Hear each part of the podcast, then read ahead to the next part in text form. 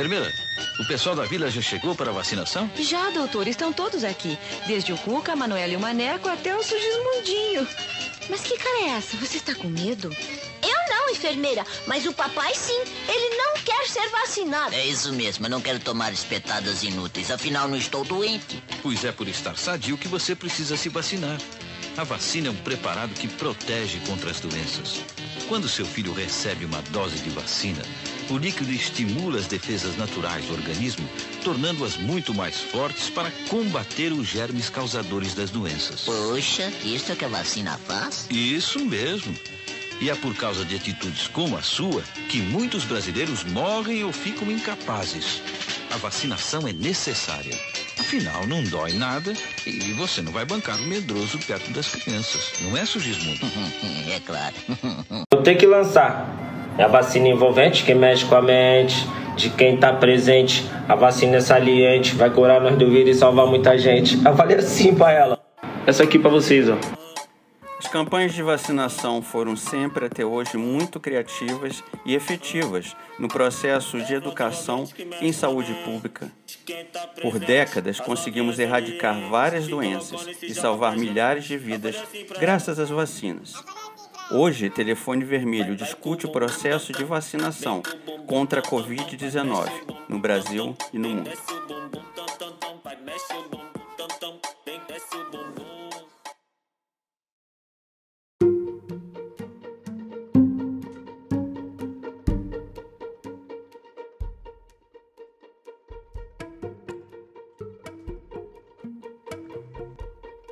Olá, estamos de volta com mais um Telefone Vermelho. E aí, Tayane Brito, como é que, como é que você está? Olá, oi Cossenza, oi para todo mundo aí que está nos ouvindo. Bom dia, boa tarde, boa noite. Não sei que horas você está assistindo isso, mas vamos que vamos, vamos junto. Marco da Costa, como andam as coisas em Nova York? Muito frio, muito frio. E ainda é, em lockdown em alguns lugares e é isso, esperando a vacina. Bernardo Portes, como, como anda as coisas aí no Velho Mundo? Como tô no Velho Mundo, ai, tá tudo bem. Aqui no Velho Mundo. Tô de quarentena, de lockdown em todo o país. Você que é um frio. pouco mais velho, Bernardo, você que é um pouco mais velho que a rainha, nos diga. É. Não, eu e a rainha estamos pau a pau de quem vai sobreviver mais 100 anos. Então, estamos aí. Highlander. É. Vocês, vocês e ela também. Me assusta um pouco. Então, gente, a gente é, vai tratar de um tema que é o tema principal do mundo hoje, que é, é o processo, a política de vacinação. A gente, no Brasil, a gente teve uma grande notícia com, com uh, como foi apresentado os resultados da, da vacina pelo Butantan. É, o desdobramento disso acabou sendo, sendo bastante complicado, com, com disputa política. Uh, e eu não estou nem falando que não, que não se deva politizar a questão da vacina. Eu acho que uh, a questão de politizar é, é, no sentido real da coisa, é mostrar as implicações de, de que políticas mal pensadas, mal feitas, uh, ocasionam a morte das pessoas. É, mas, bom, essa disputa política sobre a vacina e sobre como lidar com ela, a atitude do governo brasileiro, mesmo diante de todo mundo, uh, todo mundo que se preparou para a vacinação, ela, ela criou uma série de, de problemas uh, nesse processo. A gente vê um projeto de causa e morte no governo Bolsonaro.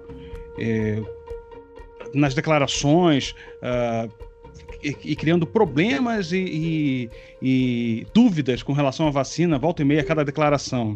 É, a gente tem que saudar também que, é, que, é, que esse processo se deu muito pela força que o Sistema Único de Saúde brasileiro tem. A, valor, é, assim, a valorização do SUS é, é, uma, é, um elemento que a gente começa a perceber ganhar força entre as pessoas, porque elas começam, começam a ter noção da importância que tem uh, o, o, o, tipo de investimento que a gente faz é, na saúde, na segurança como um todo, mas na saúde e como ela é, como ela é importante, como é importante a gente ter um sistema universal de saúde. Bom, dito isso, a gente também está vendo que essa é uma questão importante para o mundo todo. A gente viu na Inglaterra uh, um início uh, da vacinação, mas também apareceu uma, uma forma nova do, do coronavírus, algo que bastante preocupante. Em Nova York, logo depois da derrota Uh, que foi suada, suada que eu digo assim, para vencer, inclusive na narrativa da derrota do Donald Trump, Nova York não, no, nos Estados Unidos, uh, a derrota do Donald Trump. Uh, e todo o problema que aconteceu com a invasão do, do, do, do Capitólio e, e, assim uma série de, uma série de, de tentativas de, de fragilizar uh, os espaços uh, institucionais democráticos dos Estados Unidos, a gente vê hoje que o caminho para o processo da vacinação no mundo ele está correndo eh, tá, tá seguindo pela necessidade que a gente tem de, de superar a pandemia que nós, que nós vivemos, que nós ainda estamos vivendo, né? Uh, ah, 2020 e nesse começo de 2021. E a gente ainda vai sofrer ainda um tempinho, mas agora com um processo uh, em andamento para imunização da população. Bom, eu acho que é importante a gente entender primeiro como é que está esse processo de vacinação uh, nessas outras localidades. Vou perguntar aqui para o Bernardo. Então, Bernardo, como é que está esse processo da vacinação aí? Como é que, como é que, como é que se organizou?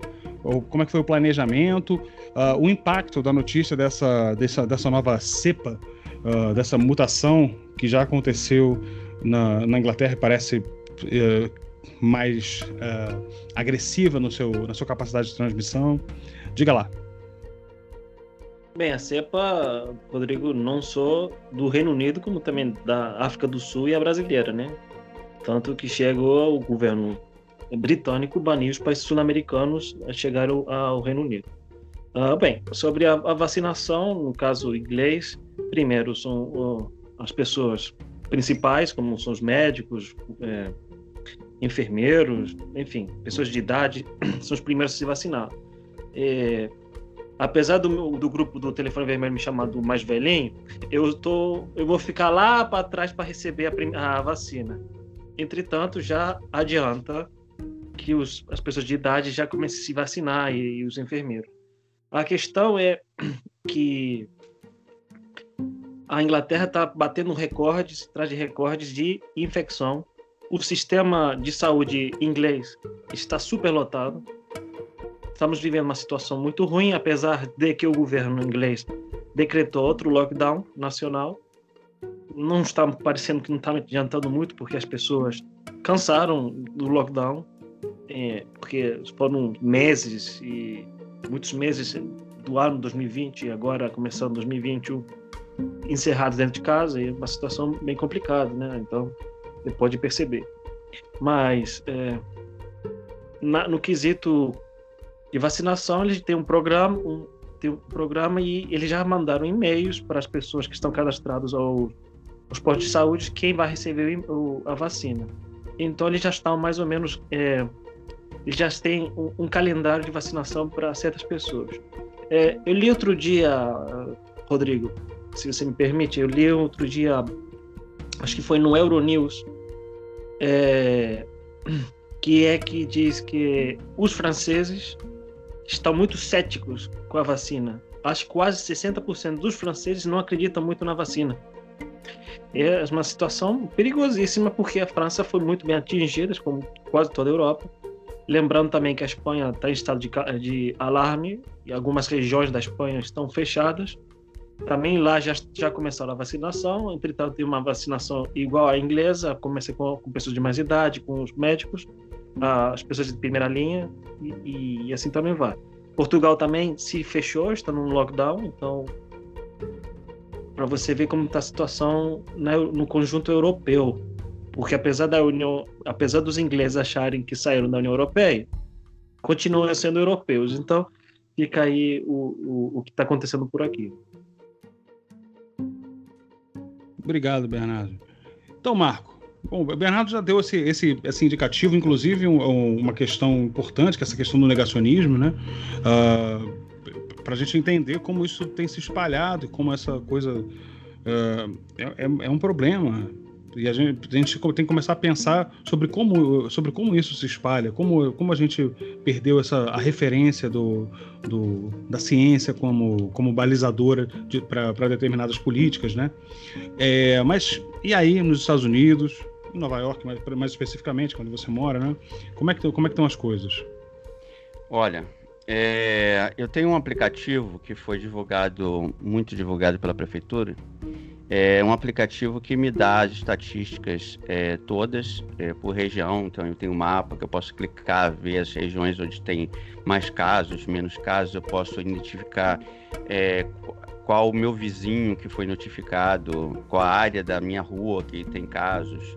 É, então, isso facilita muito, né? Eu, por exemplo, eu evito ir a lugares que têm índices, bairros, né, locais da cidade, que os índices estão altos e tem, eu prefiro focar e caminhar nas áreas onde os índices são mais baixos, então ajuda bastante. É, os números aqui são bastante positivos. Nós temos 87% da população da área de saúde já vacinada, primeiro a primeira dose, 87% é um índice muito bom. É, temos é, basicamente é, a possibilidade de tomar a segunda dose de uma outra vacina, ou seja, isso amplia a capacidade. Então, a Pfizer e a Moderna são as duas que estão sendo utilizadas aqui. Então, você pode tomar a primeira fase da Pfizer e a segunda fase da Moderna. Então, não precisa ser da mesma vacina. É, e temos na cidade 240 mil pessoas já vacinadas. No país, 10 milhões 300 mil pessoas já vacinadas, basicamente da área de saúde e da área de suporte. A primeira fase agora é a, a de saúde e é, pessoas com 75 anos. Então, eu acho que o Bernardo aqui seria beneficiado é, por essa fase. Eu sugiro que ele tente vir aos Estados Unidos para tomar a vacina aqui primeiro. É, é, depois vai entrar uma segunda fase, que é a fase dos 65, mais doenças crônicas, que aí eu entro, porque eu sou diabético. É, e depois começa 40. Até o verão, né, que aqui começa em junho, é, espera-se vacinar a população de risco toda. E até o final do verão, né, em outubro, toda a população. Toda a população, digo, é, apta a tomar vacina, né, retirando as crianças, seríamos 260 milhões de pessoas. É, agora, falando sobre os é, o índice do negacionismo ainda é alto nas, nas populações af, afro-latinas, é, devido à falta de informação, ao menos né, o índice de, de informação que essas populações têm por conta dos canais que elas acessam, logicamente, e pelo fato de que nos Estados Unidos o sistema público de saúde não é público, né? O sistema de saúde não é público, então as pessoas vão com muito pouca frequência ao médico em geral, e como elas vão muito pouca frequência, são muito pouco orientadas. Então, esses aplicativos, esses esforços que a prefeitura de Nova York tem feito, ajuda bastante. É uma das iniciativas mais interessantes e eu acho que mais bonitas que eu vi nessa né, de governo é o fato de que a prefeitura de Nova York está oferecendo gratuitamente a todas as pessoas com doenças crônicas comida, café da manhã, almoço e janta entregue na sua casa, na sua porta. É, e eu sei disso porque eu recebo essa comida. Então, é, para evitar que eu saia. É, então, eles, você liga para um telefone da prefeitura, eles não pedem nem comprovante, contando com a sua boa fé. Né? E você diz: Olha, eu tenho uma doença crônica, eu quero evitar sair à rua para fazer compras. E eles enviam comida congelada, quentinhas, comida congelada, é, comprada de empresas, ou seja, não é a prefeitura que faz isso, a prefeitura paga essas empresas, e essas, isso gera também trabalho para muita gente, né, de cozinha, trabalho, né, isso é uma forma de incentivar os trabalhos é, domésticos das pessoas, né, é, que fazem sua comida em casa e tal, cumprindo as regras, né, e eu posso escolher até o menu dessa comida, é, feita por nutricionistas e tal. Então, assim, é, aqui está avançando, eu posso dizer de forma otimista. Muito bom, cara. E essa é uma política muito interessante, essa de, de fornecer essas, essas quentinhas, né? É algo interessante para que ajuda a economia local, afinal de contas está comprando das empresas ali. Não sei como é que como é, não sei como é que está estruturado, mas eu pensei, eu tentei desdobrar são pequenas pensamento, empresas, é, são pequenas assim, empresas. Tentei, tentei, tentei, desdobrar num pensamento como se fosse aqui para a cidade que eu vivo. É, são locais, tá? Uhum. Eles eu priorizam, por exemplo, eu moro Não, no importante, Bronx, importante. Eu, eles incentivam um comércio local daqui, local, as empresas assim, locais, é. O pessoal do Bronx entrega para o Bronx, o pessoal do, do, do Queens entrega para o. Queens. Gerando nenhuma grande empresa está envolvida nisso, tá? São só pequenos negócios de alimentação. Pô, isso, é, isso é bastante interessante. É... Bom, as coisas no Brasil, elas, elas, é, elas andam a passos trôpegos. Uh, principalmente a gente teve essa essa disputa tensa sobre a questão do, do início da vacinação, um, uma, uma, das coisas mais terríveis que foi a situação uh, uh, dos hospitais em Manaus, com, com uh, eles sem eh, oxigênio para os respiradores, e aí não é só para aqueles que estão doentes da Covid, né, mas é mas para todo todos os, todas as pessoas estavam precisando do, do, do, do sistema de saúde, né? É, eu, ia, eu, ia, passar a palavra para. É, então, isso que eu ia perguntar. Eu queria perguntar para a Tayane, porque ela vive uma cidade menor do que você, né, Cossena? Então, assim, você, Teresópolis é, é uma cidade é, média. brasileira média, né? E a Tayane mora em uma cidade que é pequena, uma cidade pequena. E eu queria saber como é que está a expectativa dela em relação a essa logística. Então, é isso que eu ia falar. É, Tayane, primeira coisa, uh, olá, mais uma vez. É porque gente, é, o primeiro programa que a gente está fazendo junto, então é um prazer olá. iniciar esse programa uh, uh, aqui contigo. E, assim, como é, como é que você está vendo essa, essa coisa que a gente está vivendo, né? Eu, eu, dei, eu, fiz uma pequena explanação inicial, mas esse, esse, esse, nesse âmbito geral aí, de todas essas ocorrências todas, essa dificuldade para a gente vacinar, e essa coisa que o Marco falou, que é da, da nós que vivemos em cidades médias e pequenas, como, como, é, como é que a gente lida com essa situação, né? E o poder local tem uma influência muito grande com relação a isso também. Então, eu já quero começar falando que eu tenho visto tantos absurdos, gente, tantos absurdos que acabam fazendo com que o, as pedaladas fiscais fiquem cada dia mais ridículas, né? Ah, porque se tirou uma presidente por, usando esse argumento, mas nós estamos tão, vendo tantos absurdos, inclusive um presidente que me parece que incentiva a morte, que não tá nem aí para ninguém. Isso é muito triste para mim, principalmente porque eu sou de 93, então eu sou de uma época onde o Brasil já estava consolidado enquanto uma nação referência no que se diz respeito à imunização, no que se diz respeito à erradicação de doenças. É, inclusive, eu tenho. Parece que é até engraçado, né? Mas a gente tem que carregar uma marca aqui no braço com orgulho. Olha, eu tenho, tenho uma marca aqui de BCG com orgulho no braço, porque eu nasci dentro dessa época. É, de imunização e de erradicação de doenças, né? E aqui na minha cidade, eu fico muito triste com essa onda forte do discurso negacionista Ainda mais porque, como vocês falaram, né, é uma cidade pequena, então vocês podem imaginar que é uma cidade muito religiosa, é uma cidade ah, terrivelmente cristã, muito entre aspas aí, e que eu começo a perceber alguns líderes religiosos também seguindo aí o discurso do presidente, do atual presidente, é, de descredibilizar a eficácia da vacina. Então, vocês vão tomar a vacina mesmo? Fica né? E vocês sabem como uh, os líderes religiosos têm essa capacidade de moldar a opinião pública. Então eu fico realmente muito triste e é uma pena que a ciência esteja sendo deixada de lado nesse momento. Quero deixar claro que sim que eu acredito em Deus, mas gente, nesse momento a gente precisa pensar e entender que a ciência é a saída, é a solução para resolver eh, essa nossa situação. É, é uma coisa importante mesmo, porque a gente. A, gente, a questão de, da, da crença religiosa, seja ela qual for, ela, ela, ela, não, ela não pode desvincular a, a, o nosso cuidado com, com, uma, com a saúde coletiva. E o processo de vacinação ele tem uma relação direta com isso. Quando, quando começa a surgir esse universo todo de, de questões que colocam em dúvida. Uh, uh, se a pessoa. Primeiro, é, colocam que a pessoa deve ou não se vacinar. É, quando a vacinação ela, ela é eficaz quando o conjunto ou quando a completude da sociedade está participando desse processo.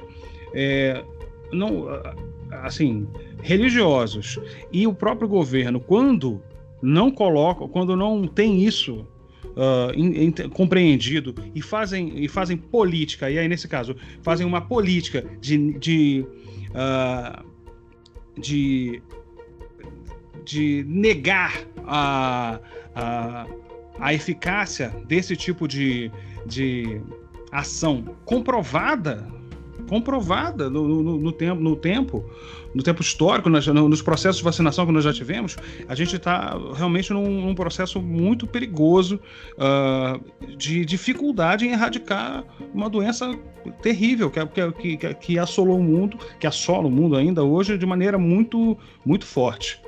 É, Bernardo, queria perguntar aí, é, você acabou não falando sobre. Você meio que tocou por alto, mas essa questão do negacionismo aí, uh, eu acho que valeria um, uma reflexão, porque ela. A gente às vezes fica pensando, ah, isso é no Brasil, coisa e tal. E, e não, a gente está vendo que tem um. A gente, algumas, alguns programas a gente já conversou sobre o crescimento da extrema-direita, sobre grupos reacionários e, e ateístas no mundo. É, e, e como eles é, trafegam uh, justamente no universo da, do caos, da ignorância e da, e da, e da desinformação. É, isso acontece em diversos lugares. Queria que você desse um, um, uma, uma palhinha, uma ideia sobre essa questão aí na, no Reino Unido. Bem, Rodrigo, a questão é muito socioeconômico, né? A, a descrença do, do, que o vírus né, é simplesmente uma gripe um pouquinho mais forte que que mata e já está ponto final para eles. A, a, situação é muito mais é, é, é econômica, né? A questão da pessoa estrangeira, muitas vezes a pessoa estrangeira ou a pessoa inglesa com rendimentos, como diz os portugueses, baixíssimos, é, eles não acreditam, porque, entretanto, isso daí está atrapalhando na, na, no mercado, no trabalho, no, na questão de perder emprego. Muitas empresas, a Inglaterra está vivendo uma situação de crise econômica nunca vista desde a época de pós-guerra. Então, você pode perceber que é, nem mesmo naquela crise de 2006, 2004, 2006, enfim, é, eles nunca viveram essa situação. Pelo contrário, em 2006 eles até cresceram bastante. Mas as pessoas, eh, nitidamente na, na rua, por exemplo, usam a máscara de um jeito totalmente equivocado, deixam o nariz lá, usam a máscara, mas o nariz tem que ficar lá de fora. Ou seja, porque agora no, no, nos, nos, supermercados e nos transportes públicos, é, se você não tem a máscara, você não entra. Já deixaram claro, o governo já deixou claro que agora ele vai fazer de tudo para parar a, que, o, que o vírus se espalhe. A questão é que as pessoas desacreditam porque estão cansadas de ficar dentro de casa, porque não vem o vírus no dia a dia, porque ah, falei com fulano tal ontem, hoje não estou sentindo nada. Então não existe esse vírus. Então a questão é, é, é decorrente, é, é, cresce bastante esse ponto. Tanto que chegamos momentos, até dando exemplo da Espanha, da extrema direita, falar que é um vírus criado pela China, que era só para matar, enfim, essas besteiras que a gente tem que ouvir e, e ter que ouvir certos líderes de extrema direita falando também de remédios convencionais, que não são convencionais, os remédios inventados, por exemplo, remédio para matar piolho, que fala que pode adiantar a, a cloroquina que até tentaram, sim. E, bem, mais ou menos é, é o que a gente está vivendo, o que vocês estão vivendo aí no, no, Brasil, a gente vive aqui também. Então, é mais ou menos isso, Rodrigo. É impressionante, é, eu, eu fico muito assustado com o crescimento desse tipo de perspectiva, mas e a gente vai percebendo como ela é uh, projeto. Então a gente vê um projeto de fato reacionário, fascista, uh, de, de, se utilizar uh, dessa maneira, se utilizar politicamente das, da, da, das questões uh, dos desdobramentos da pandemia para fazer crescer o universo de ignorância e a atuação desses grupos. Marco, Uh, você já até falou um, um, pouco aí sobre, sobre essa questão. Uh, o Bernardo tocou numa questão interessante, que é essa questão da, da China, né? E colocarem a China. E é engraçado porque a China é, lidou com, com a questão da, da pandemia de uma maneira muito eficaz, assim, é, ainda mais para um país do tamanho que é, que é, é tanto o tamanho territorial quanto de número de habitantes. É, como é que você está como é que você está vendo essa, essa, esse crescimento do negacionismo aí? Você, você até um pouco mais, mas também essa questão da China, que eu acho que aí nos Estados Unidos tem uma questão muito forte, até por conta do, do avanço enquanto potência econômica que a China vem tendo, ou seja, as disputas China e Estados Unidos elas vão vem ganhando bastante força e não dá para a gente pensar é, apesar de a gente estar tentando pensar a vacina é, é, e o processo de vacinação no mundo, não dá para pensar isso descolado do, do, das movimentações políticas, geopolíticas que estão acontecendo.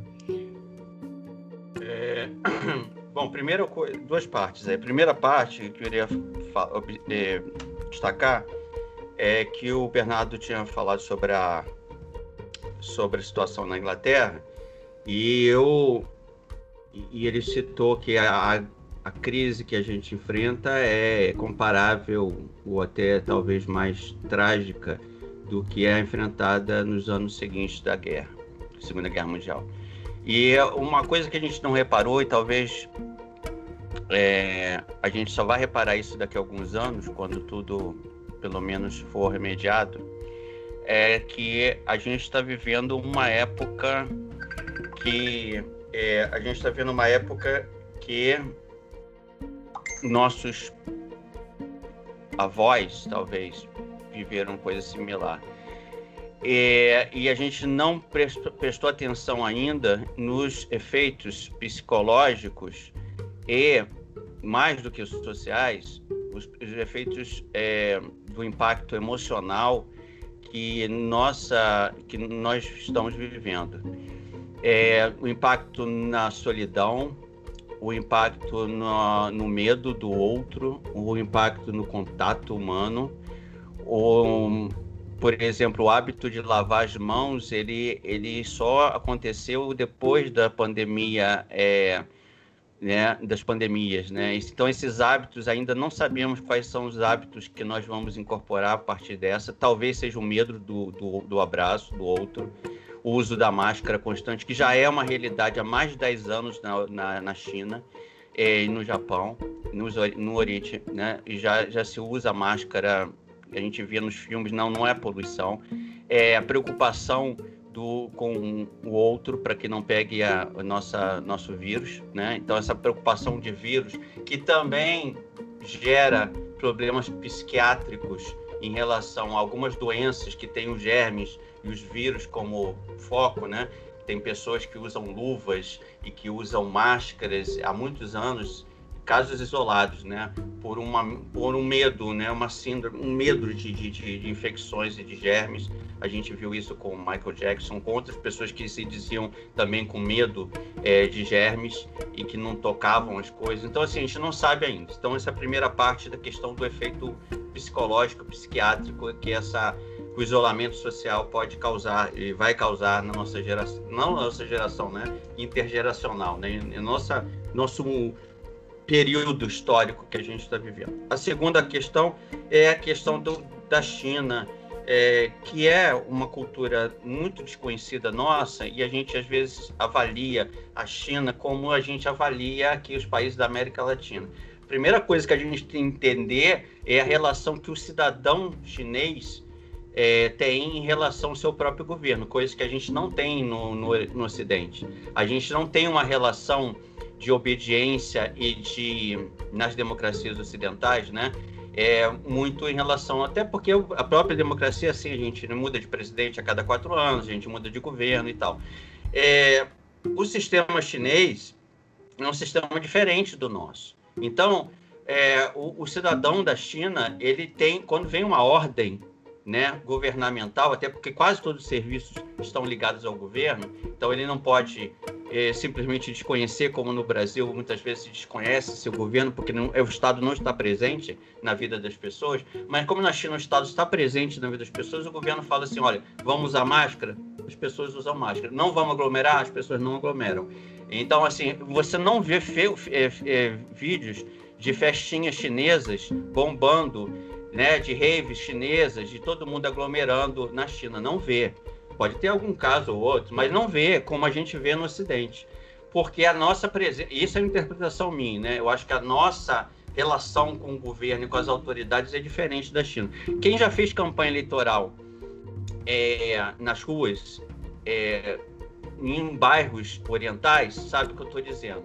Os orientais, muitas vezes, eles se negam a receber panfletos na rua, eles se negam a participar politicamente, muitas vezes, eles abaixam a cabeça, eles não discutem. Então, é uma, é uma, é uma cultura diferente da nossa, da forma com que a gente a gente briga politicamente, que a gente inter... então assim é, é um outro planeta, né? Como é um outro planeta, eu não gosto de analisar dados é, comparáveis aos nossos. Eu acho que são coisas diferentes. Agora, em relação ao último ponto, é, para concluir, em relação às as, as teorias de conspiração, isso é um caso antigo. Né? O movimento anti-vacina é um movimento antigo nos Estados Unidos e no mundo inteiro. Ele foi impulsionado pela pandemia, mas ele já existia, assim como a internet, o, que a gente está falando, usando, né? As tecnologias que a gente está usando já existiam antes da pandemia, só foram aceleradas ou aprimoradas e nós temos mais o hábito agora de conversar através de conferências com Zoom, com Skype. Mas eh, o movimento anti-vacina já existia, o negacionismo já existia, assim como o nazismo, né? E essas manifestações fascistas já existiam. Elas foram potenciadas. A, a, as pandemias e as guerras aceleram todos os processos sociais, sejam eles tecnológicos, de, de, de, civilização, de medicina, tudo, quando tem guerra e quando tem pandemia. E a gente está vivendo um momento que as duas coisas estão acontecendo no mundo é, atualmente. Né? A gente tem vários conflitos mundiais de guerra e a gente tem um conflito, né? a gente está vivendo uma pandemia mundial. É isso. Tayane, é, a gente está aqui no Brasil, a gente está está vivenciando uh, algumas dificuldades em termos de planejamento. Uh, é, a coisa está tá indo, mas é, poderia ter ido com muito mais suavidade, muito mais eficácia, e a gente viu que as disputas políticas uh, em torno da vacinação criaram um clima muito tenso, muito tenso. Mas eu vou tentar trazer agora para um questionamento mais, mais uh, de organizativo. É, a política de vacinação ela, ela, ela, ela, vai ser, ela vai sendo elaborada por cada localidade. Você sentiu, uh, pelo menos no começo, uh, em Tanguá, dificuldades de organização para o processo de vacinação? Uh, como, é que, como é que se deu, por exemplo, a participação do governo estadual e do governo federal aí? Uh, para além do, da prefeitura, como é que, como é que a coisa foi é, se organizando aí lá no, por volta de, do, do final de janeiro e por aí vai? Muito boa é, essa pergunta. Eu queria é, pegar também um pedacinho do que o Marco falou. É, o Marco falou assim, ah, que o movimento anti-vacinação, né, anti-vacina, ele não é recente, não é uma novidade, é algo antigo. E aí eu fiquei me perguntando, poxa, mas será que nós não evoluímos ao ponto de não acreditar também em discursos que são utilizados para desencorajar a vacinação? Porque, por exemplo, é, em 1904 aconteceu a revolta da vacina, né?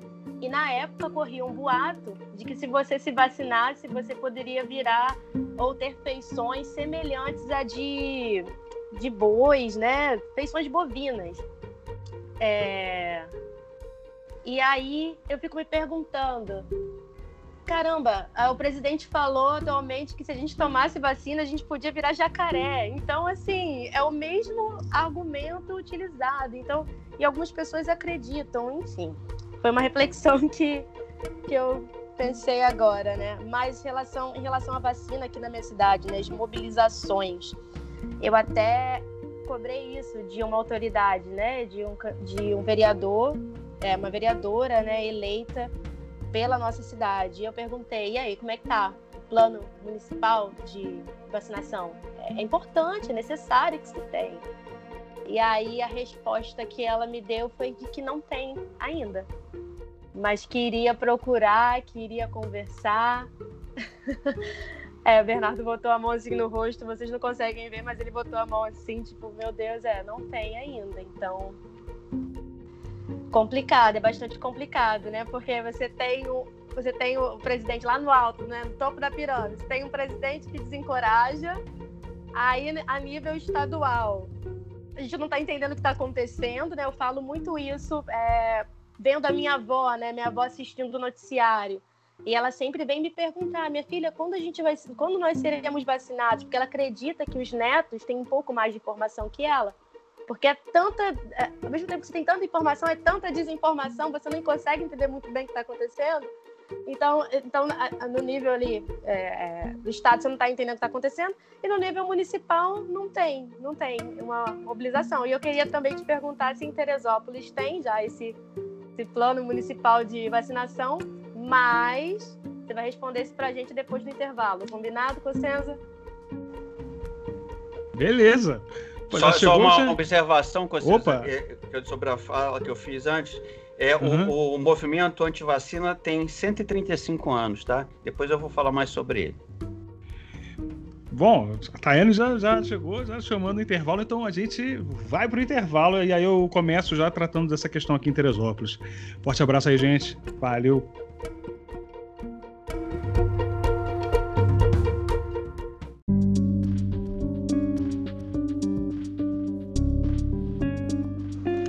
pandemia causada pela Covid-19 causou uma verdadeira corrida científica. É como se fosse uma corrida ao ouro.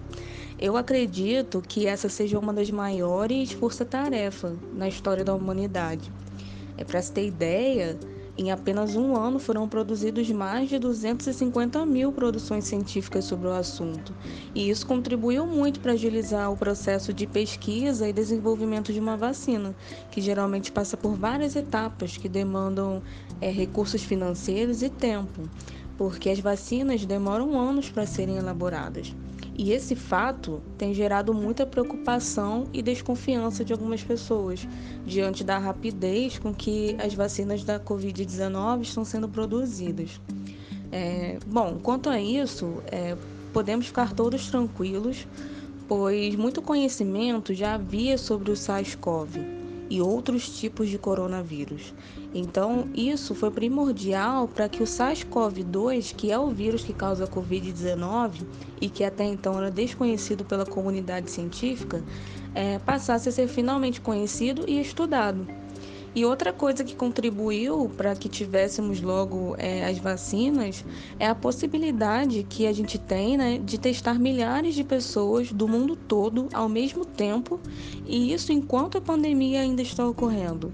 Então, graças a tudo isso, os testes de segurança e eficácia tiveram seus resultados rapidamente divulgados. É, mas aí você pode me perguntar, né? Ah, mas por que a vacina é o tratamento mais eficaz?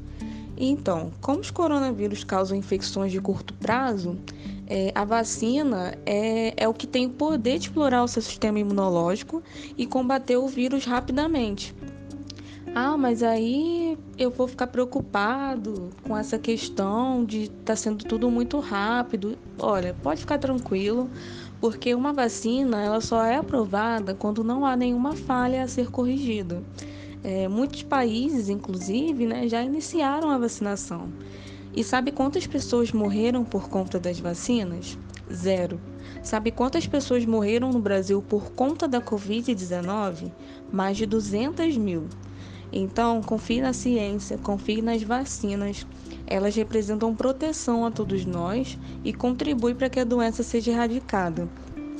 É, Para concluir a minha fala, eu quero deixar claro que é óbvio que a vacinação é muito importante e que vai ser de fato é, solução para esse problema que a gente já está vivendo há quase um ano, né?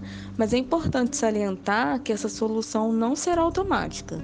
Então, antes da gente voltar ao, vamos colocar entre aspas, antigo normal, é, precisamos ter paciência e esperar que parte da população esteja imunizada. E enquanto isso, né, a gente pode continuar fazendo uso do melhor remédio que existe no momento contra a Covid-19 e que tem se mostrado tão eficaz quanto as vacinas, que são os protocolos sanitários, ou seja, as medidas de proteção, é, como o uso de máscara, distanciamento social e lavagem das mãos. E vamos nos lembrar sempre que agindo juntos, com paciência e confiança na ciência, nós vamos vencer essa fase.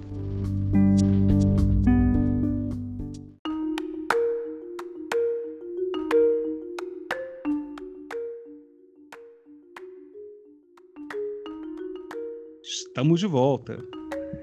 Bom, a Tayane me fez uma pergunta, uma provocação, uma uma, um questionamento sobre a questão do plano em Teresópolis, né?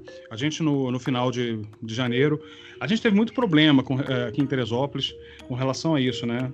É, teve um processo de abertura no meio do no meio da abertura do comércio, abertura forte do comércio, isso ampliou muito uh, o número de casos.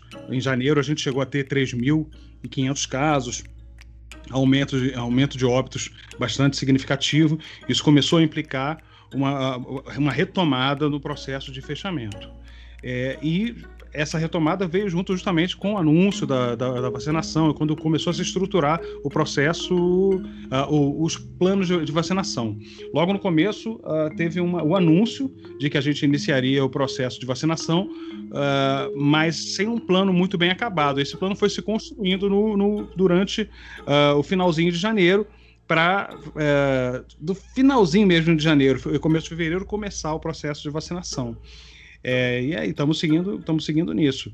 É, a vinda de um número, um, um número de vacinas, não, não, vou recordar agora, mas salvo engano 10 mil vacinas iniciais que seriam uh, direcionadas para o pessoal que já está tá na área da saúde.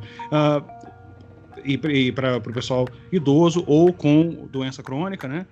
Uh, e, ou com doença crônica, mas é, é tudo numa resposta não tinha um planejamento prévio e também estava uh, pagando por um, por um momento em que abdicou de fazer uma, uma política de contenção da, do espalhamento do, do, da Covid-19 aqui em Teresópolis. Uh, foi um aumento muito significativo de casos que nós tivemos, mas agora é tentar, é tentar imunizar a população. É, e é uma população que sofre também bastante com esse tipo de, de propaganda anti-vacina.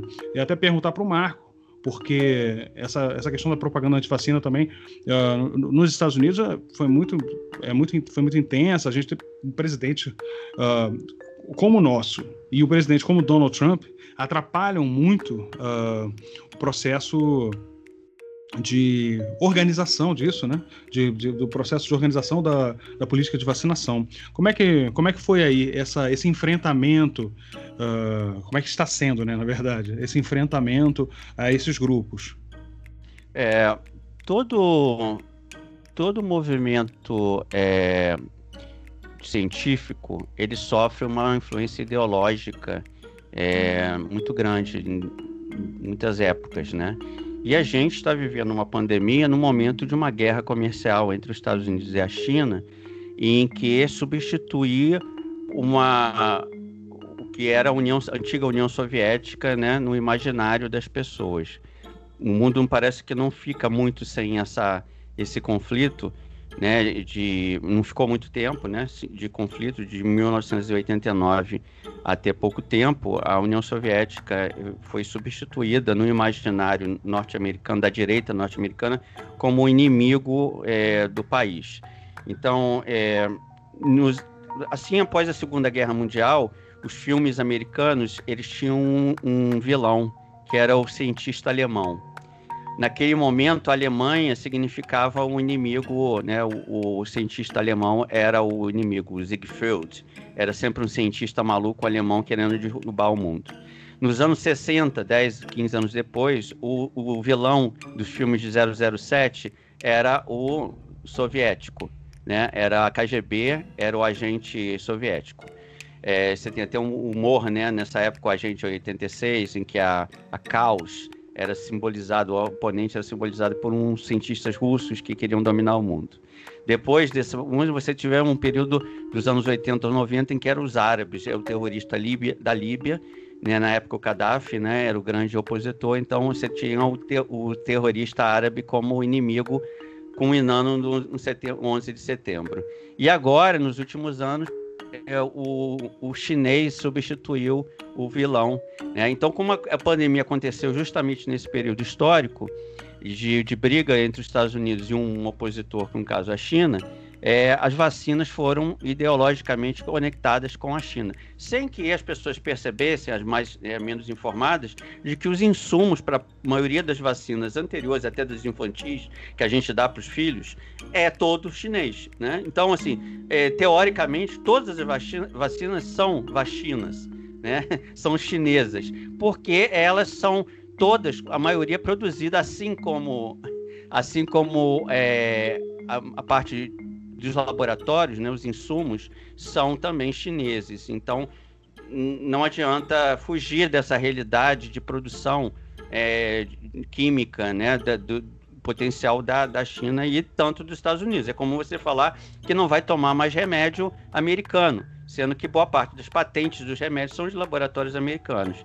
Então você está entre né, eh, as vacinas chinesas e os, né, os produtos chineses e os produtos americanos. Se você é anti-americano, você vai combater o que vem dos Estados Unidos. Se você é anti-chinês, né? Então houve esse resgate do comunismo é, como um elemento que o comunismo está sempre aí, desde a Segunda Guerra está sempre presente, né? É o inimigo que eles escolhem para duelar. Então substitui, sem a União Soviética ficou difícil né, agora já tem um, um, um comunistão aí para se combater.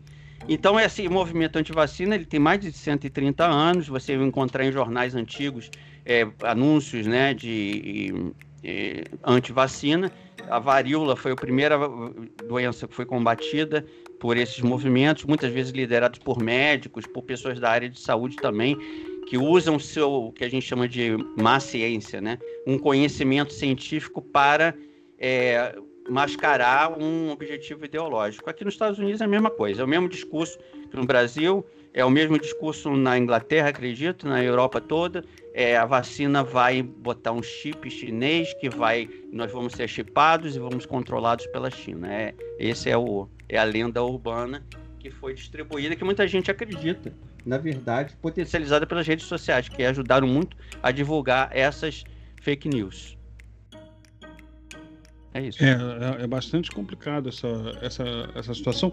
E é, é interessante como a gente vê. É, volta e meia tem uma, tem uma questão de discussão sobre não politizar a vacina, o vírus, seja lá o que for. É, é, elas perpassam o universo da política, né? A política está lá. Eu acho que a gente tem que politizar, uh, fazer a disputa de, de, de, como, de como se faz. Uh, o enfrentamento à pandemia. E junto, junto com isso vem também o enfrentamento desse universo de. de disputa, uh, né? De, não, é, não, não só disputa, mas esse, é, junto com isso vem o enfrentamento a essa, a essa ideia que volta e meia surge de, uh, de que esses avanços científicos são um problema, ou a utilização de, eh, de outros grupos, de outros países, para para fazer, fazer valer ideias que são completamente contrárias a, uma, a algo que seria uh, razoável, minimamente razoável do ponto de vista da, da, da saúde no planeta. Como Bom, foi a, a, sua experiência? Eu queria saber de vocês, o Bernardo, que é mais velho da mesa, queria saber como, é sua experi como foi a sua experiência com vacinas. É... Bernardo vai sofrer com essa história de mais velho. é, Bernardo, me conta aí sua experiência com vacina. Que, qual é a sua lembrança, sua primeira lembrança com vacina? A minha primeira lembrança com vacina foi lutar contra as pessoas na rua, fazendo revoluções contra se vacinar. é, esse foi um período bem louco. Foi né? na época da, da pandemia de 1917? É, por aí, não. Eu, eu já sou espanhol, né? Então já a ah, veio através de mim, é né? Espanhol, é. Então, é, veio através de mim. Temos um sobrevivente da gripe espanhola entre nós. É. Então, qualquer coisa está avaliando.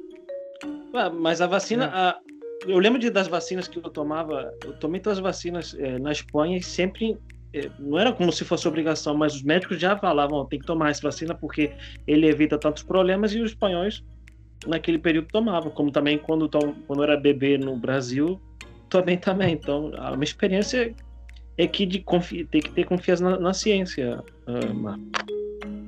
E a, a tua? Experi... A... Ah, você tá perguntando pro Marco? Para mim, a minha experiência com vacina? A minha experiência está no meu corpo, é só ver a marca que ela tá aqui no meu corpo, né? Eu gritei muito para tomar aquela pistola. Era uma pistola. Hoje em dia é uma injeçãozinha que você vê. Eu, eu fiquei assustado até com o tamanho. Falei, gente, a pessoa tá gritando, fazendo essa cara porque é uma injeçãozinha que parece uma, sei lá, uma canetinha pequenininha. E na minha época eu sentei e vi um cara com uma pistola na mão. Né? Uma, mas não uma pistola, quase uma metralhadora aquilo. E eu Gente, olhava para aquela Não tem nem roupa para esse evento aí. Não. Tem nem roupa para esse evento aí. Olha, eu não me lembro nem se eu fui vestido. De tão apavorado que eu estava, eu me lembro que era uma escola perto da minha casa e que era a época da vacinação contra a polio. É, e era uma doença que estava assustando muito, que estavam acontecendo muitos casos, que a ditadura militar tentou evitar que, que isso fosse divulgado, e mais que é, eles, o caso eles da... Eles administraram... esconder os casos de meningite também.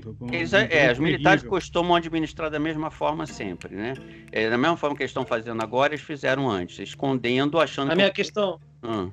A minha questão, Marco, o médico, o ministro da, o ministro militar da época, que você tomou a vacina, também tomou no dia H, no dia D também essa vacina? Eu não D, sei. É o general o genocídio, o gen Jean.nocídio. É, não, é, na época, o, o governo militar tentou é, esconder, mas assim, como já tinha muitos casos, as coisas começaram a explodir, mais de 300 casos no Rio de Janeiro, e era uma doença que afetava a criança, ao contrário de agora, eu acho que assim, tem um efeito psicológico. Quando é uma coisa que afeta a criança, é, há uma, um risco maior do que as pessoas fiquem apavoradas, famílias fiquem apavoradas por conta das suas crianças. Na escola era um vetor muito grande de transmissão. Então todo mundo fica com medo de ir para a escola e pegar polio, porque a polio não era não era, irrever, é, era irreversível e a criança ficava. Eu tinha caso na minha rua, vinha um caso na minha rua, José, por exemplo, que contraiu a polio e ficou paraplégico. Então, assim, era um, um choque muito grande para as pessoas verem seus filhos é, numa cadeira de roda. E isso causou é, o Sabin, que é o, né, o, criador da vacina, veio ao Brasil fazendo uma campanha, foi uma campanha de massa de vacinação. É, o, o Dr. Sabin é, veio pessoalmente ao Brasil falar da importância. Então, assim, eu, eu tomei numa onda de muito otimismo em relação aos resultados da vacina. E todas as vacinas que eu tomei, eu tenho minha carteira de vacinação. Eu sou vacinado, inclusive, pra, contra a febre amarela é, contra várias é, doenças que no, aeroportos, né, eu fui obrigado a tomar, inclusive. Mas me falaram assim, ó, vai para Bolívia, tem que tomar a febre amarela, eu tomo, tomei no, no aeroporto, assim, não, eu nunca criei problema é, para vacina. Eu, eu não sei, eu tenho uma confiança tão grande em médicos e na ciência que eu nunca questionei vacina. Para mim, se é aprovado, se é vacina, tá, tá beleza.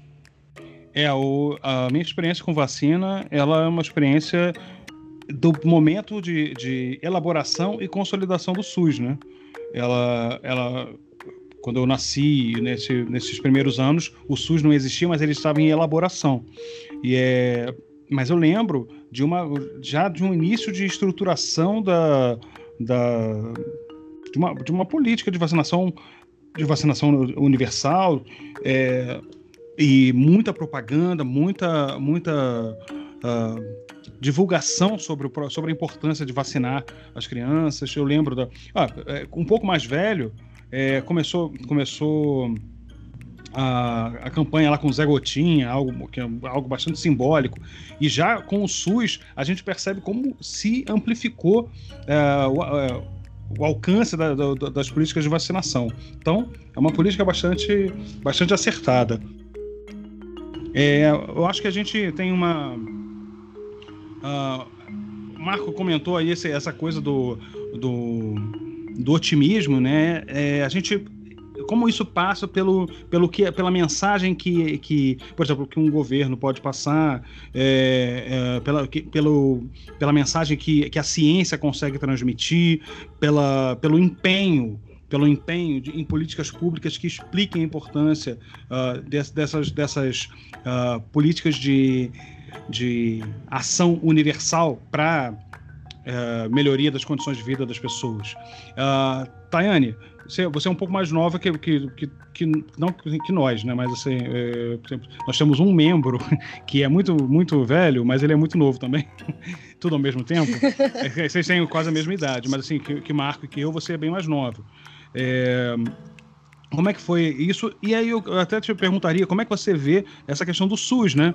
Uh, o papel do SUS nesse universo de atuação uh, para a promoção da saúde. Ainda mais nos municípios que a gente vive, né? Sim, municípios, cidades pequenas, né? Municípios pequenos. É, a minha primeira experiência com vacinação, eu tenho até. Eu não me lembro, né? Eu era bem pequenininha, bem bebezinha, mas eu tenho a marca no meu braço aqui. Não lembro, acho, não sei se foi meningite, não lembro se foi essa aqui. Mas a primeira que eu me lembro, eu tenho uma memória boa, tá, gente? Eu lembro de coisas assim de quando eu tinha 3, 2 anos de idade. 3 anos de idade eu lembro, 2 já é bem uma forçada. Mas 3 anos eu lembro. Então eu lembro que foi com a Gotinha também, né? Com Zé Gotinha. E aí eu fico pensando assim, é, que todas essas vacinas que eu tive acesso, elas são, foram todas gratuitas. Minha mãe é, não teve que pagar por nenhuma delas, né? E aí isso não cai na minha mão assim, né? Com, com... Ah, instalamos os dedos, apareceu na minha mão a vacina. Não. A gente precisa pensar que tem toda uma estrutura por trás, que é o Sistema Único de Saúde, que tem sofrido ataques severos recentemente, assim.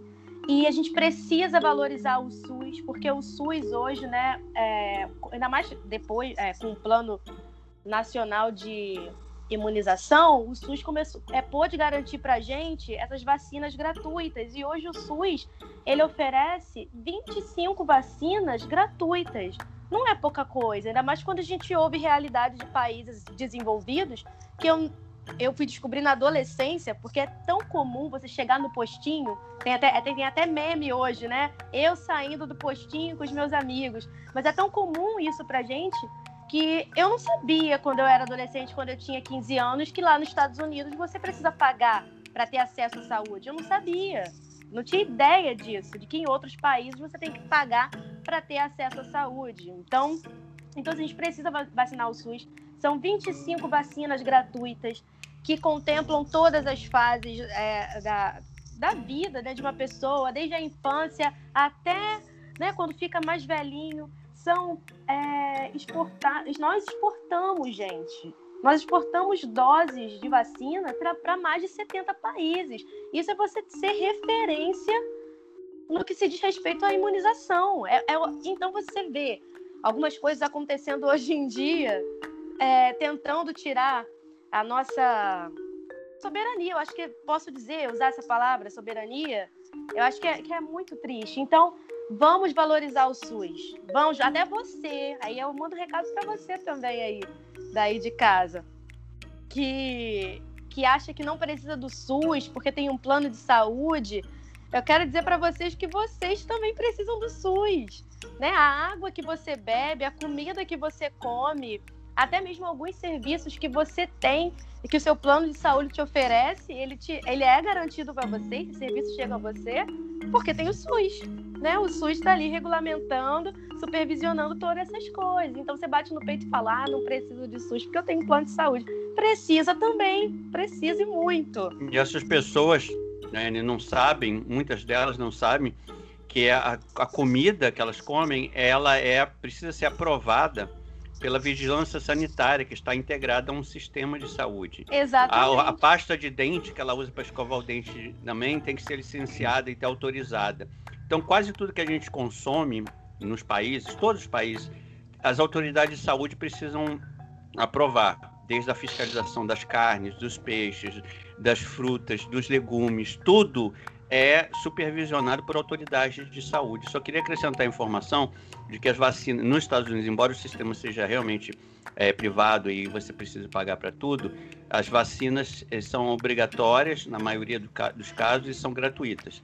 É, só isso, né? Os outros dependendo, assim, dos planos. O Obama é, criou um programa de, de saúde, um seguro de saúde popular, em que é praticamente gratuito para faixas de renda de baixa renda.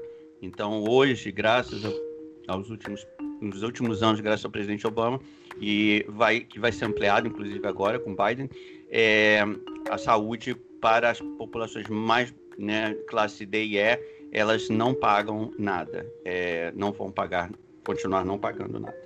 O que queria ser ia ser destruído pelo Trump, na verdade.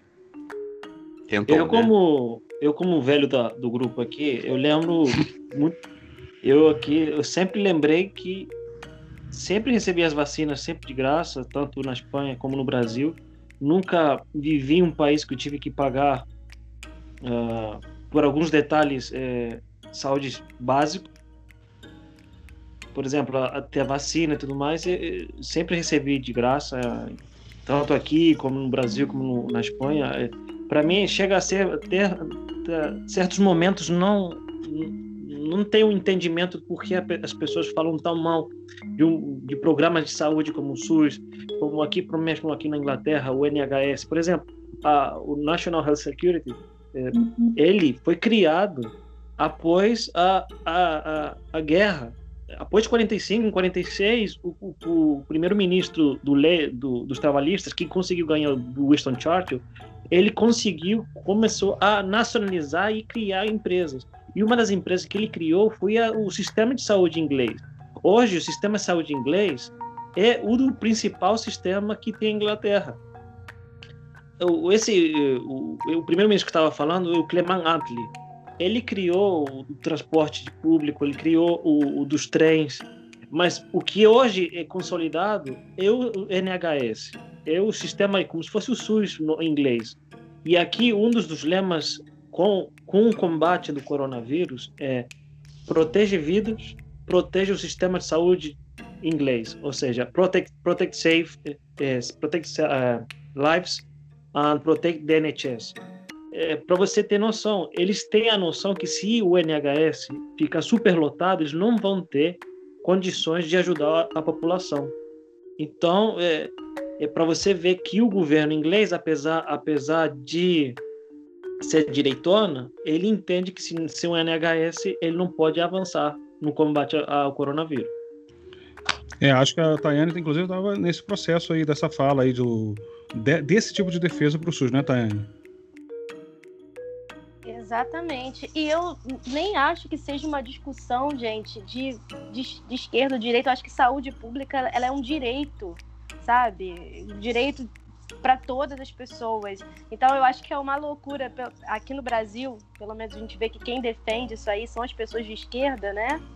Tradicionalmente falando. Eu acho até que é uma loucura, porque isso não deveria ser, ser, ser na minha visão, acho que isso não deveria ser pauta de esquerda ou de direita.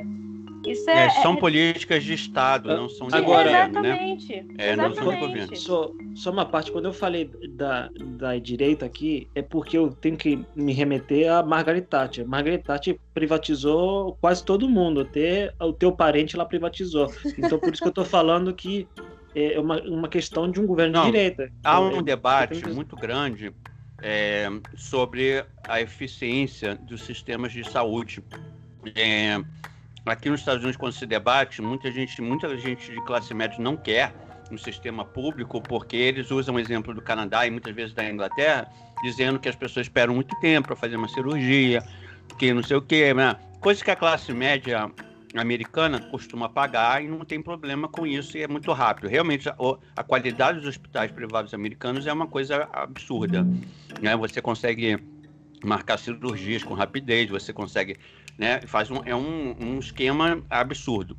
Agora, é, a gente também não pode é, romantizar é, porque eu tive parentes já que morreram numa fila do, do esperando uma, uma, uma, cirurgia no SUS, é, que existam problemas. Existem problemas, a gente precisa consertar esses problemas.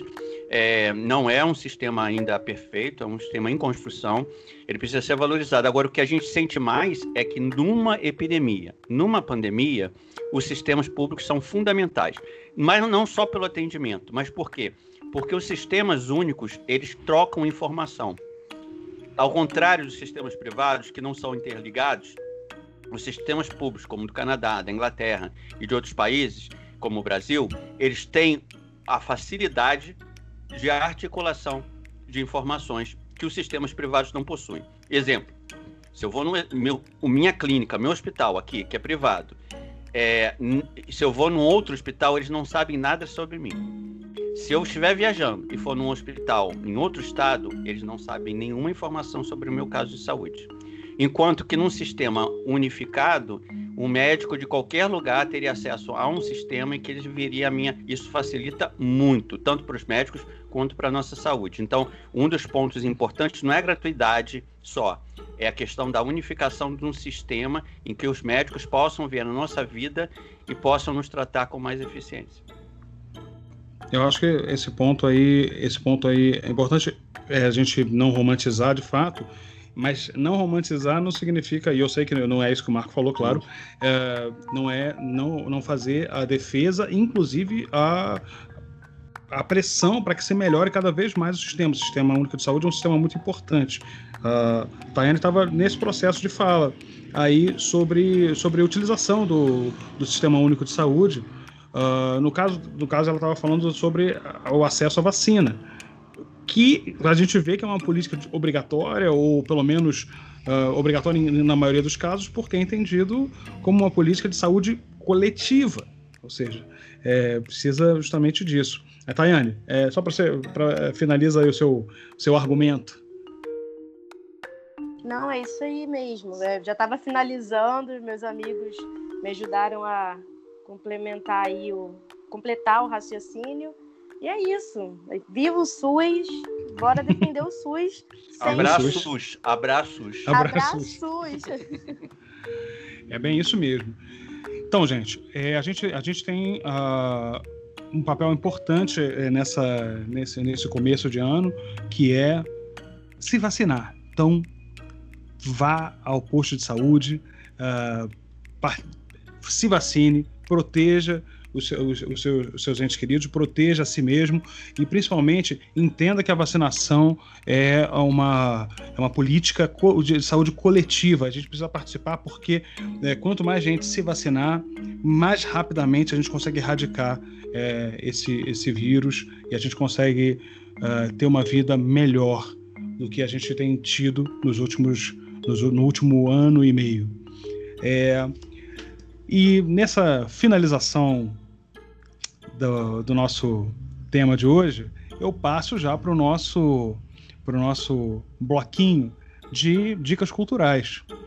É, é um bloquinho que a gente apresenta ideias, dicas culturais, livros, músicas, é, filme, o, o, que quer que seja. Dá uma dica aí para o pessoal passar esses tempos, uh, ativar a mente. Então, já peço diretamente aí pro Marco da Costa, sua dica diretamente de Nova York.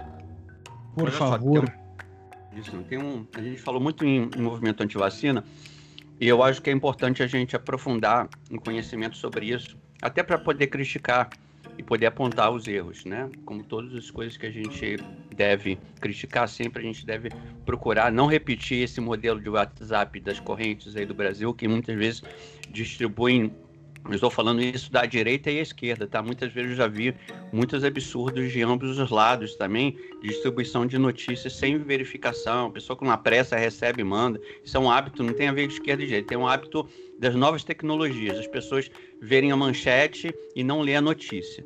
Então muita gente eh, eh, compartilha baseado na manchete e não no conteúdo. Então isso é importante. Então existe um livro chamado Opções Mortais como o movimento anti-vacina nos ameaça. Eu acho que esse livro é fundamental para quem quiser debater no futuro a questão das vacinas. Eu acho que a gente vai ter um longo processo aí de vacinação e vai ser importante. Esse livro é do Dr. Uh, Paul Offit que é um dos principais especialistas em vacinas e infecções infantis nos Estados Unidos, e ele fornece nesse livro os pais e os pediatras também é, uma, um guia para compreender e combater as desinformações sobre as vacinas. Então explica o que são as vacinas, explica o movimento anti-vacina, é, qual o que está ideologicamente atrelado ao movimento anti-vacina, que ele vai diferenciar de década para década, ele vai sempre atrelado a algum movimento, mas ele sempre está ligado a alguma questão ideológica. Então, para isso, essa é a minha dica aí para a gente procurar. O livro em inglês se chama The Vaccine Book, é, e ele tem o, o subtítulo como esse de Opções Mortais. Eu acho que é o título em português. É, Opções Mortais, é isso aí. Valeu, Marco. Bernardo, sua dica. Ué, minha dica, por causa da minha idade, eu indicaria para todo mundo os Lusíadas de Luiz Camões. Tô brincando, não é isso? Não. Pensei que você ia falar do, do Velho Apesar... Testamento. não. O que está acontecendo, é... cara?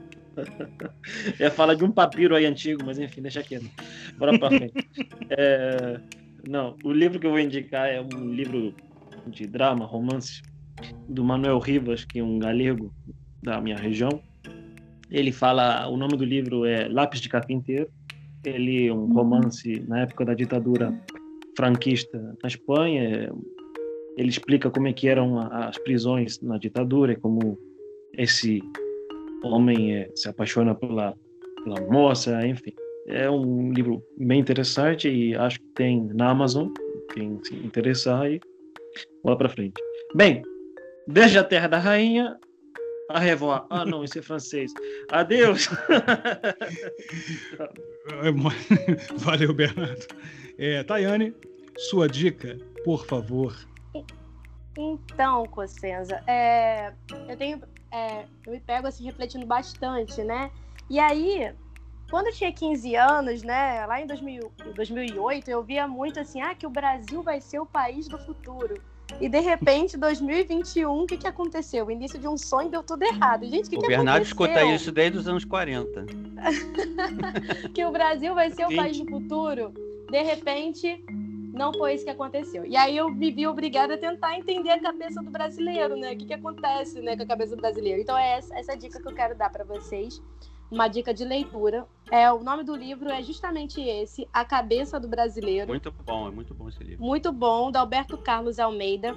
E ele vai tentar é, desvendar a cabeça da população brasileira, né, gente? Provando que ainda estamos bem longe de ser um país do futuro por sermos conservadores. E aí eu fico me perguntando, a gente conserva o quê? Escravidão? oligarquia, não sei. Que no gente, primeiro que gente... capítulo, tá, nesse livro que eu comecei a ler, no primeiro capítulo já deu tanta raiva que eu dei vontade de jogar o livro pela janela. Não pelo já. livro, que é ótimo, mas é por é constatar ótimo. que a gente está cercado de trogloditas, mas tudo bem. Sim, sim, e é um livro que vai levar a nos levar a refletir sobre a importância da ciência também. Ele fala sobre isso. E ele vai falar também que nós somos muito preconceituosos ainda. E isso é verdade, porque nós temos preconceitos aqui dentro do Brasil mesmo. A galera do Sudeste tem preconceito com a galera do Nordeste, do Norte. E com essa época de pandemia, a gente viu o preconceito aflorando aí com vários argumentos xenofóbicos. Ah, que os chineses que trouxeram isso e ataque a pessoas né, de, com aparência, né, é, japoneses, nem sabia o que era, a pessoa já estava né, insultando na rua, né? Se era japonês, eu acho que tudo. Duvido que as pessoas coisa. saibam, é, duvido que as pessoas saibam diferenciar um coreano, um japonês são, um chinês. Eles não né? são a mesma coisa, né? Bom deixar claro. Então é isso, essa dica para vocês aí, tá, gente? De leitura. A cabeça do brasileiro. Leiam, vocês vão passar raiva sim no primeiro capítulo, como o Marco falou. A gente vai querer jogar o livro pela janela, mas vale a pena. Valeu, Tayane. Bom, a minha dica, eu vou, eu vou dividi-la. E, o Bernardo ainda, ainda trouxe uma questão aqui que eu acabei de, de puxar aqui no meu, na, na minha estante de livros. Mas é só porque ele fez um comentário eu achei divertido. Ah, bom, a primeira dica, eu, na verdade, eu não vou, eu não vou dar indica, eu não indicar livro, né? Mas é, a primeira é o, o, canal do YouTube do André Roncaglia. O André se, se fala Roncaglia. É um, ele é um economista e ele tem feito lives e, e, conversas sobre a conjuntura, sobre política de desenvolvimento. É, é, um, é um canal impressionante em termos de qualidade do conteúdo que é colocado lá. Então procurem, porque vale muito a pena. André Roncaglia. Uh, a segunda, que, que, seria, que não, não existiria, mas o Bernardo apareceu com uma, historinha, então eu vou, eu vou, até. A gente, a gente grava se vendo, então eu vou mostrar aqui pra, na telinha pro pessoal, uh, que é a autobiografia de Frederico Sanches, pelo próprio, só que com o nome real dele, que é Jorge Semprún, é, que foi um, um, militante, um grande expoente do Partido Comunista Espanhol, né? E, bom, eu acho que vale a pena procurar. Por isso que eu Só gosto de conversar com pessoas mais velhas, porque vocês trazem tanta coisa assim da antigas pra gente, né, Tayane? Eles trazem tantas coisas assim do começo do Sim, século passado cultura, que a gente. Verdade. Não é? Por isso que Olha, eu adoro gente na, mais velha por causa disso. Na, na, na, época, na época que eu jantava com Cleópatra e o Júlio César ficava com inveja, era complicado. Mas qual é o nome mesmo do, do, do, do cara que escreveu o livro, Rodrigo? Uh, Jorge Semprún. Jorge Ah, não, não. Ah, Jorge. Pô, não, não podia perder o Pronunciation check. George. Um esforço, um esforço muito. É um, é, é, um, é um esforço muito grande. É, e por fim, que era o que eu tinha preparado mais fortemente, e é uma. Foi uma canção que, que eu ouvi nos últimos dois, três dias, muitas vezes. O nome da canção é Principia, do, do Emicida.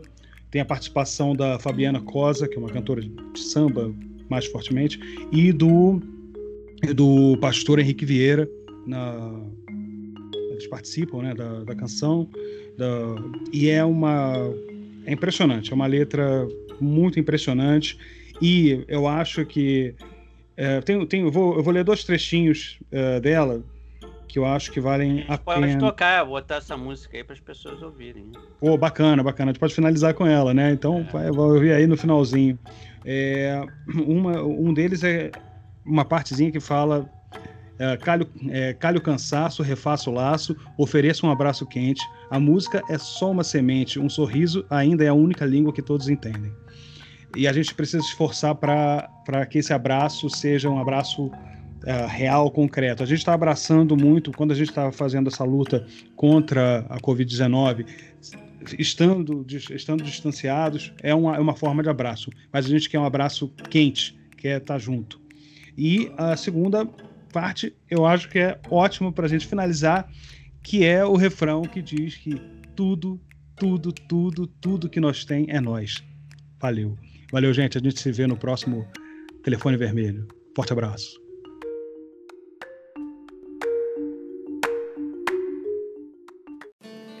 Telefone Vermelho é uma produção da Little Fire Studios New York.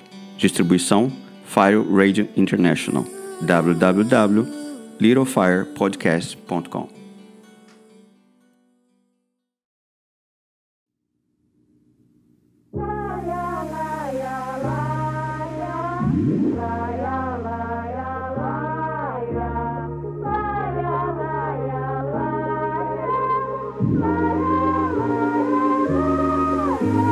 cheiro doce da ruda, penso em Buda calmo.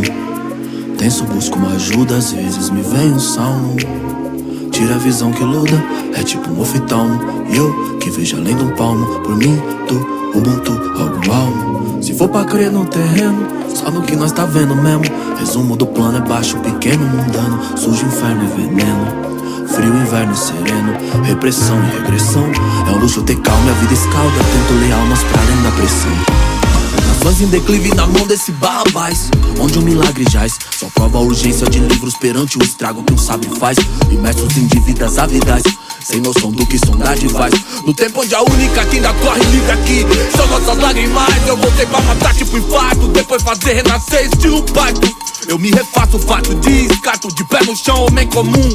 Se a bênção vem a me reparto Invado cela, sala, quarto Rodei o globo, hoje tô certo de que Todo mundo é um tudo, tudo, tudo que nós tem é nós. Tudo, tudo, tudo que nós tem é tudo, tudo, tudo que nós tem é nós. Tudo, tudo, tudo que nós tem é tudo, tudo, tudo, tudo que nós tem é nós. Tudo, tudo, tudo nós tem é tudo, tudo, tudo que nós tem é nós. Tudo, tudo, tudo que nós tem é. Calhe o cansaço, refaça o laço. Ofereça um abraço quente. A música é só uma semente. Um sorriso ainda é a única língua que todos entendem. Calhe o cansaço, refaça o laço. Ofereça um abraço quente. A música é só uma semente. Um sorriso ainda é a única língua que todos entendem. Gente, é pra ser gentil. Tipo um girassol, meu olho busca o sol, mano. Creio que o ódio é solução. Essa é sommelier de anzol. Barco à deriva sem farol, nem sinal de aurora boreal. Minha voz corta a noite igual um roxinol. No foco de pôr amor no hall. Tudo que bate é tambor, todo tambor vem de lá. Seu coração é o Senhor, tudo é África. Pois em prática, essa tática, matemática falou. Enquanto a terra não for livre, eu também não sou. Enquanto ancestral de quem tá por vir, eu vou. Cantar com as meninas enquanto germina o amor. É empírico, meio onírico, meio quírico, meu espírito quer que eu tire de tua dor. Quer me voltar descarga de tanta luta Adaga que rasga com força bruta. Deus, porque a vida é tão amarga. Na terra que é casa da cana de açúcar E essa sobrecarga fruto gueto. Embarga e assusta ser suspeito. Recarga que puxa que igual Jesus No caminho da luz todo mundo é preto É, me foi. Simbora que o tempo é rei Vive agora, não há depois. Ser da paz como cais que vigora nos maus lençóis é um dois, um dois, longe do playboy Como um monte de sonhos, forte como sóis No front sem bois, forte como nós. Lembra, a rua é nós. Tudo, tudo, tudo que nós tem É nós, tudo, tudo Absolutamente tudo. Tudo que nós tem é isso Uns aos outros. Tudo o que nós tem é uns aos outros. Tudo. Vejo a vida passar num instante. Será tempo bastante que tenho pra viver? Não sei, não posso saber. Quem segura o dia de amanhã na mão? Não há quem possa acrescentar um milímetro a cada estação. Então, será tudo em vão, banal, sem razão? Seria. Sim, seria se não fosse o amor. O amor cuida com carinho, respira o outro, cria o elo, o vínculo de todas as cores. Dizem que o amor é amarelo. É certo na incerteza, socorro no meio da correnteza. Tão simples como um grão de areia, confunde os poderosos a cada momento. Amor é decisão, atitude, muito mais que sentimento. Alento, fogueira, amanhecer. O amor perdoa o imperdoável, resgata a dignidade do ser. É espiritual, tão carnal quanto angelical. Não tá no dogma ou preso numa religião. É tão antigo quanto a eternidade. Amor é espiritualidade, latente, potente, preto, poesia. Um ombro na noite quieta, um colo para começar o dia. Filho, abrace sua mãe. Pai, perdoe seu filho. Paz é reparação, fruto de paz. Paz não se constrói com tiro, mas eu miro de frente a minha fragilidade. Eu não tenho a bolha da proteção. Queria eu guardar tudo que amo no castelo da minha imaginação, mas eu vejo a vida passar num instante. Será tempo bastante que tenho para viver? Eu não sei, eu não posso saber. Mas enquanto houver amor, eu mudarei o curso da vida. Farei um altar para comunhão. Nele eu serei um com o mundo até ver o ubuntu emancipação, porque eu descobri o segredo que me faz humano. Já não está mais perdido o elo. O amor é o segredo de tudo e eu pinto tudo em amarelo.